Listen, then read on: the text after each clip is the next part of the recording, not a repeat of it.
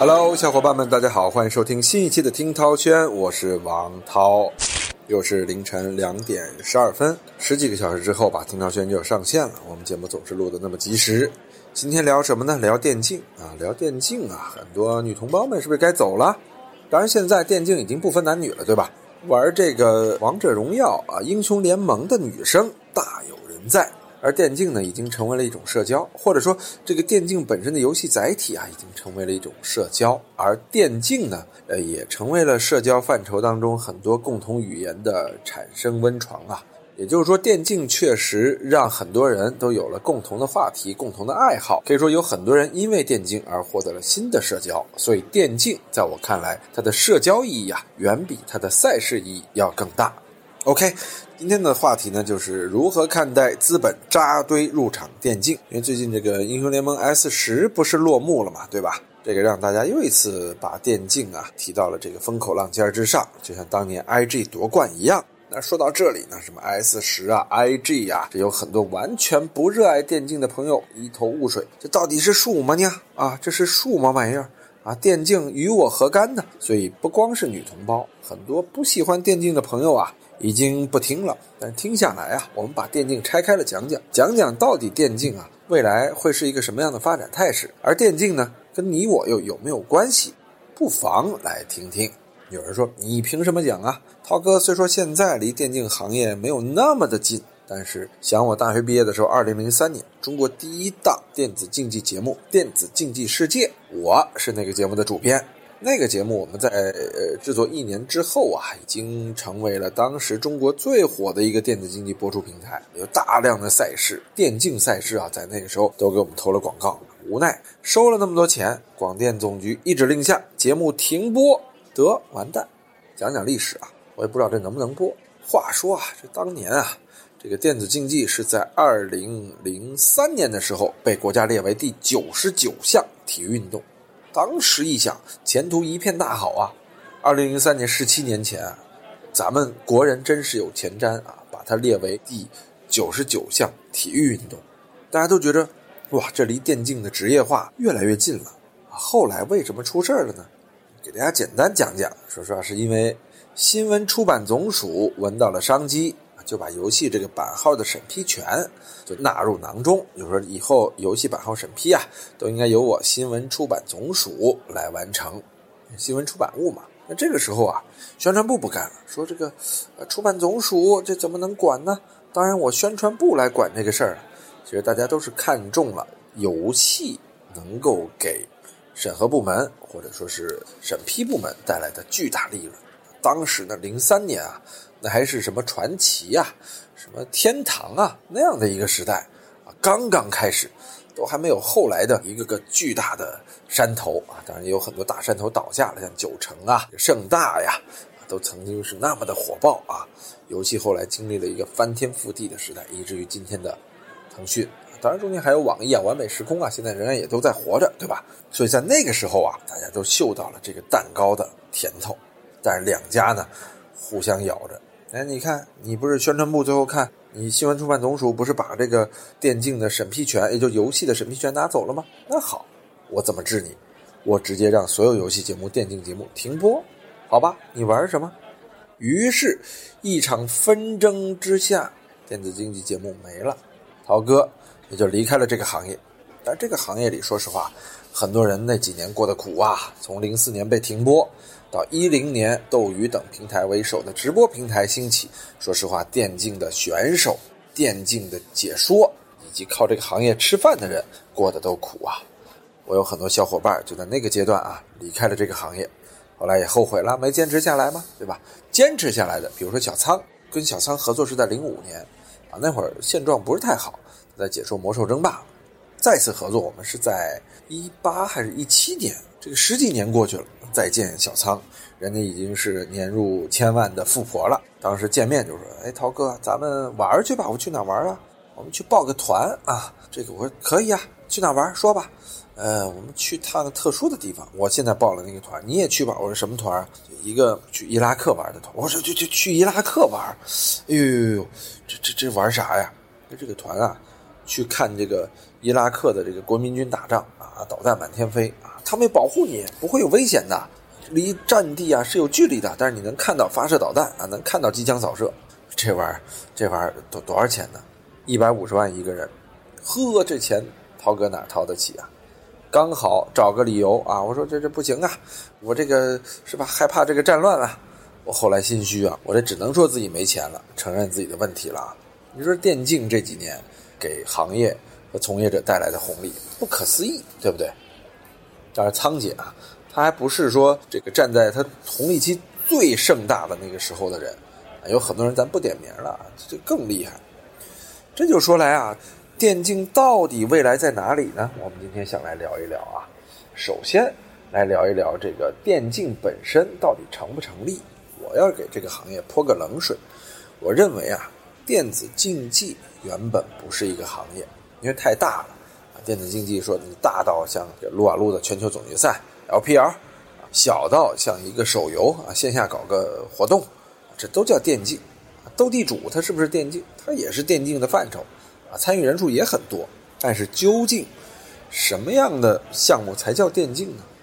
我个人觉得这个电竞的概念太泛，它倒不如说就是所谓的英雄联盟、DOTA、吃鸡，再加上王者荣耀，可以有电竞的潜力。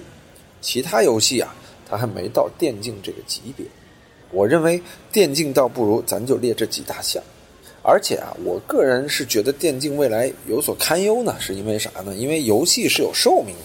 你像当年的《星际争霸》《魔兽世界》《魔兽争霸》，这已经是非常强大的游戏了，但最终还会倒在历史的洪流中。所以我认为，即便是英雄联盟、王者荣耀强如今日，它还是有消亡的一天。但是你看啊，足球、篮球啊，体育项目，它就很难完蛋。啊，这我觉得是对电竞持怀疑态度的一个原因啊，所以很多人都觉得啊，电竞的未来是很光明的，我倒认为不是这样。另外一个是容错率，说什么叫容错率呢？比如说啊，从事足球或者从事篮球或者当一个奥运项目，比如说体操、跳水这样的运动员，有人说没混出来怎么办？你没混出来还有办法，当教练也行啊，去教健身也行。或者说呢，好歹有一膀子力气，做点啥力气活也没问题。但是电竞可真不行，大量的这个电竞选手没有打出来的啊，伤了眼睛，啊胖了自己，一身的病，腰椎间盘突出、腱鞘炎，年纪轻轻啊一身的病，就这些病啊不会帮你在其他行业里占得先机的，所以它的容错率低。也就是说，在电竞行业里混不出来，那基本上就完蛋。那电竞行业里混出来的几率是多大呢？我只能很负责任的告诉大家，只有可能比体育小。我周围有大量天赋异禀的电竞选手，最后都没有混得出来。其实有人说，那你怎么解释现在的高流量？我个人是认同电竞头部项目现在的高流量啊，比如说英雄联盟，所谓的全球总决赛 LPL 是吧？还有 S 几 S 几，就不同赛季嘛。其实当年的鸟巢韩国内战，啊，差点就创造了中国电竞史的一个奇迹啊！那年如果是一支中国战队进入了鸟巢总决赛，我觉得当时电竞会抬到一定的高度。但是这次啊，S 十的冠亚军决赛终于上演了中韩对决，最终中国大陆区的 LPL 赛区的 SN 战队啊，一比三不敌来自韩国的 LCK 赛区的 DWG 战队啊，错失了这个俱乐部的 S 赛首冠。LPL 的呃联盟最终也没能在主场创造 S 赛三连冠的壮举，所以说呢，从这点来看啊，确实现在电竞项目火，而且呢已经到了一个王牌赛事的级别了。而且这个 SN 啊，这俱乐部背后的中国零售巨头苏宁，哎，这次啊虽然败了，但是赚进了眼球和流量，也是大大感受到了啊，这个电竞啊真的是可以搞一搞的嘛。我们知道苏宁一直是这个在互联网行业，它的嗅觉不是特别灵敏，被京东也是一直追着打，所以说它的体量一直比京东大，但是这个阵地失去的比较多。这次入驻电竞啊，让他是尝到了千般好处。当然，苏宁之前赞助这个 FIFA 项目也是夺得了电竞 FIFA 联赛的冠军，只是那个项目啊，它远不如这个撸啊撸这么火啊。所以苏宁呢，很早就有电竞的投入，所以也是电竞的这种投入啊。让很多传统企业感受到了好处，所以今年大量资本来到电竞了，这是不是好事呢？我个人觉得，资本站队电竞这块就是大大的坏事。其实资本站队电竞已经不是一朝一日的事儿了。从当年的斗鱼平台到后来的英雄互娱，就是 VSPN，这些啊，确实都是已经有资本深度关注的电竞平台了。但是说白了啊，我个人也并不看好资本入局电竞这件事儿。首先啊，在电竞行业其实摸爬滚打了这么多年的我啊，其实二零一五年开始呢，也做过一家电竞公司，我就不报名字了啊。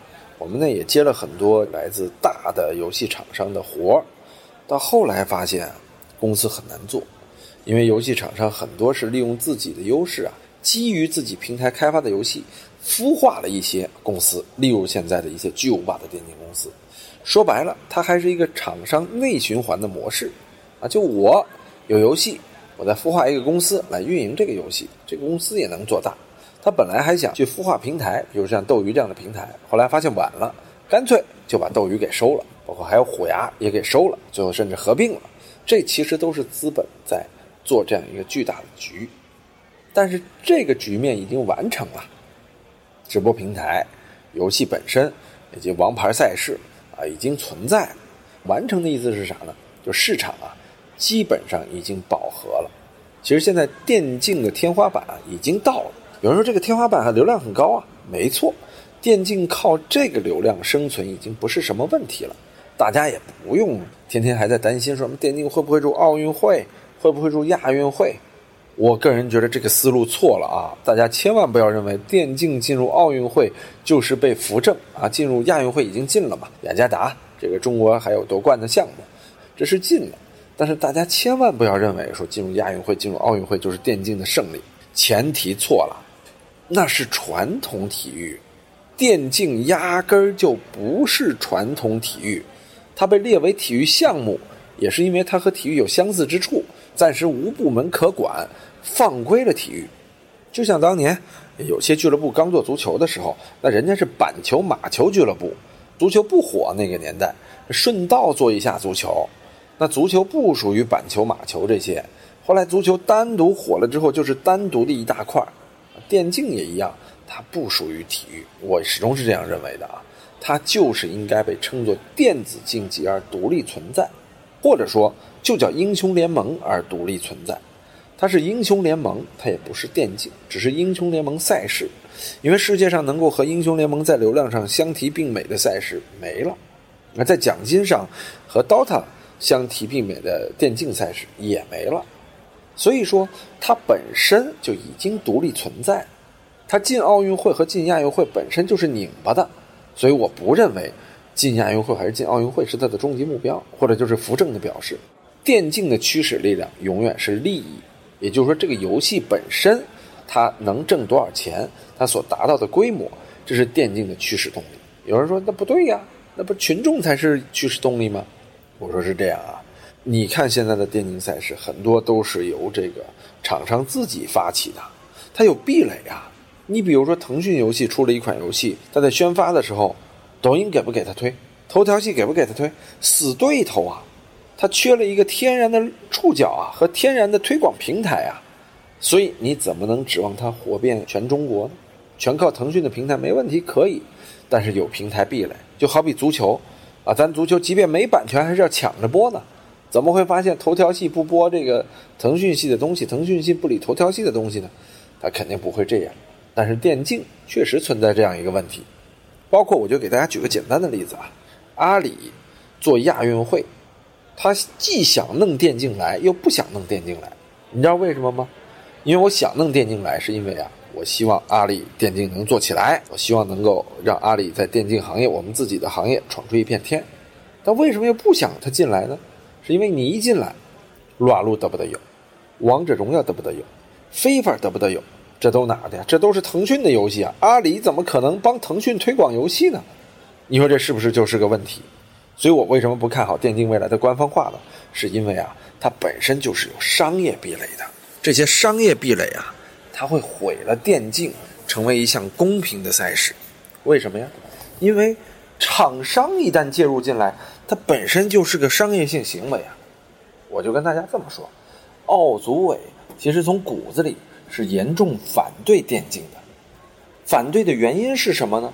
就是因为奥林匹克从赛事本身是禁止商业的。什么叫赛事本身禁止商业？就是你足球，它不属于哪个公司，足球项目火了，不是哪个公司挣钱啊。体操也是，跳水也是，但是电竞不一样。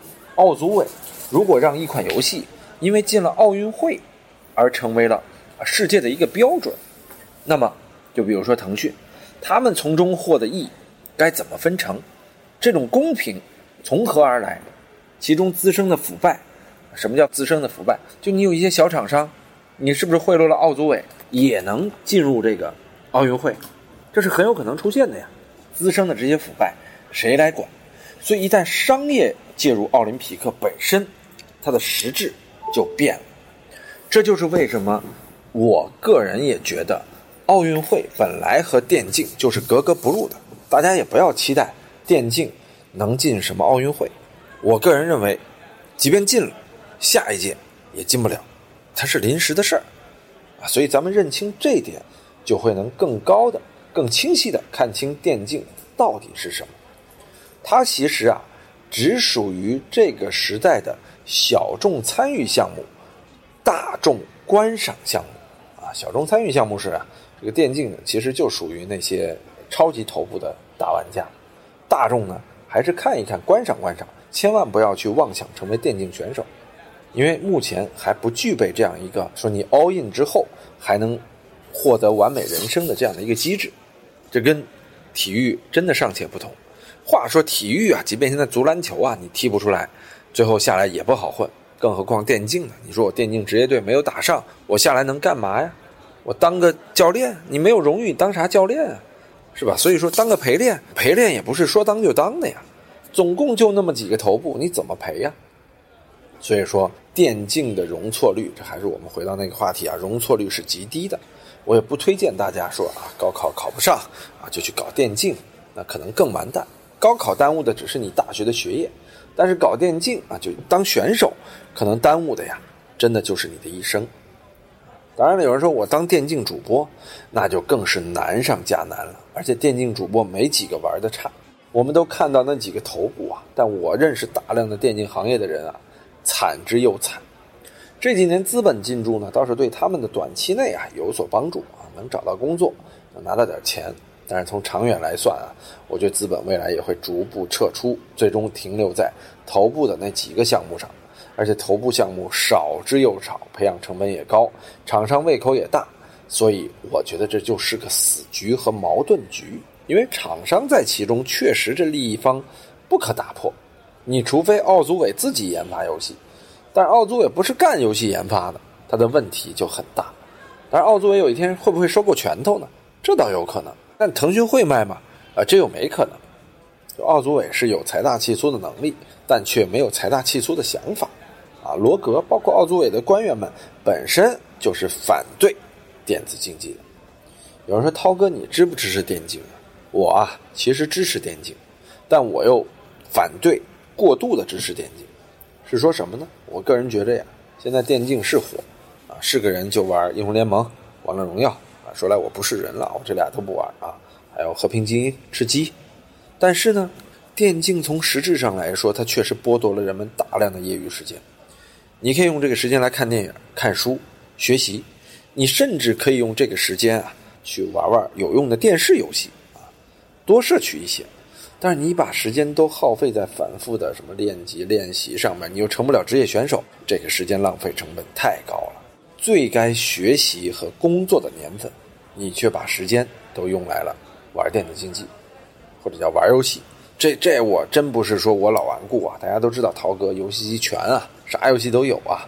但是我是很冷静的来面对电竞这个行业，就说你要觉得自己天赋不够，千万不要去努啊，因为电竞同时也是非常枯燥、非常艰苦的。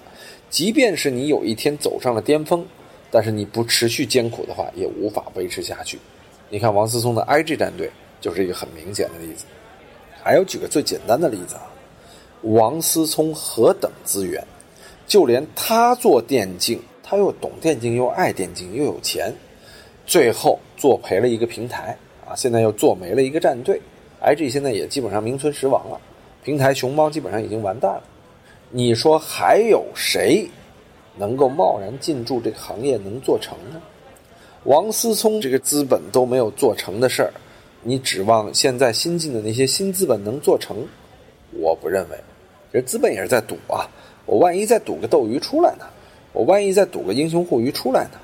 但是我跟你说啊，英雄互娱现在的英雄体育是吧？我对它的各种情况是了解至深，不是您想象的那么简单，它也不是一个简单的创业问题。